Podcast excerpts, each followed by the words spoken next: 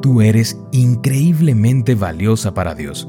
Por eso, cada mañana, descubre los secretos de vivir una vida de abundancia emocional, sin, miedos, ni cadenas. Hoy es 23 de octubre. Hola, hola, ¿cómo estás? Muy buenos días.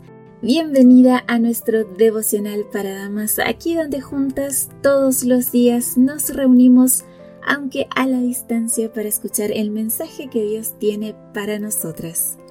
El mismo consuelo es el título de nuestra meditación y nuestro texto bíblico se encuentra en Juan capítulo 4 versículos 28 y 29. Entonces la mujer dejó su cántaro y fue a la ciudad y dijo a los hombres, Venid Ved a un hombre que me ha dicho todo cuanto he hecho. ¿No será este el Cristo? Estás mejor posicionado para servir al tipo de persona que solías ser. Mi amigo Kyle publicó esta frase en las redes sociales hace unos días y realmente me dejó pensando. Tal vez, para descubrir nuestra misión en la vida debemos considerar aquello de lo que Dios nos rescató y la persona que solíamos ser. En su artículo ¿De qué te ha liberado Dios?, el autor cristiano Graham Cook reflexiona. Si no sabes cuál es tu llamado, examina tu testimonio. Tu testimonio te da automáticamente autoridad para ayudar a liberar a otras personas en esa misma área. ¿Por qué? Porque Dios te ha liberado y esa libertad es contagiosa.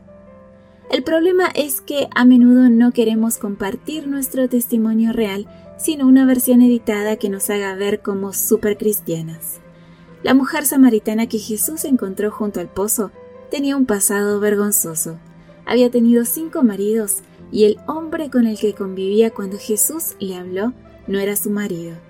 Sin embargo, en cuanto ella sospechó de la verdadera identidad de Jesús, corrió a la ciudad y les dijo a todos los que encontró a su paso, Venid, Ved a un hombre que me ha dicho todo cuanto he hecho. ¿No será este el Cristo? Su testimonio fue poderoso justamente porque todo el mundo sabía acerca de su pasado. No creo que debamos gritar desde las terrazas todos nuestros secretos para predicar el Evangelio. Sin embargo, nuestro testimonio más poderoso se encuentra en nuestras debilidades redimidas, no en nuestras fortalezas. La Biblia dice claramente que Él nos consuela en todas nuestras dificultades para que nosotros podamos consolar a otros. Cuando otros pasen por dificultades, podremos ofrecerles el mismo consuelo que Dios nos ha dado a nosotros. Ofrecemos a los demás el mismo consuelo que recibimos, la misma libertad. Nuestra experiencia se transforma en un mapa que guía a otros en una razón de esperanza. ¿Te liberó Dios de una tendencia a la crítica, a la ansiedad o a la preocupación? Entonces estás especialmente posicionada y capacitada para ayudar a otras personas que sufren de esto. Te invito a que con humildad le preguntes hoy a Dios cómo Él desea usar tus debilidades redimidas. Señor, tiendo a ocultar mis debilidades y a proclamar mis fortalezas. Sin embargo, te pido que me des la humildad para proclamar tu fortaleza en mi ansiedad y en mis debilidades. Muéstrame hoy cómo puedo bendecir a otras mujeres a través de mi testimonio sincero. Amén.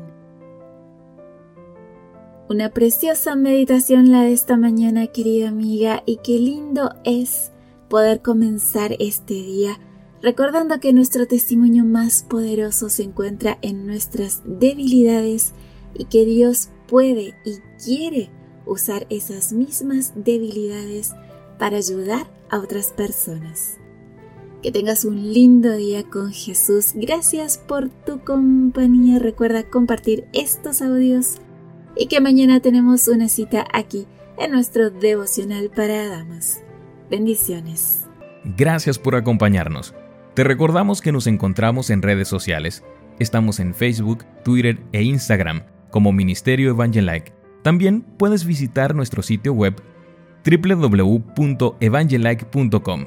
Te esperamos mañana.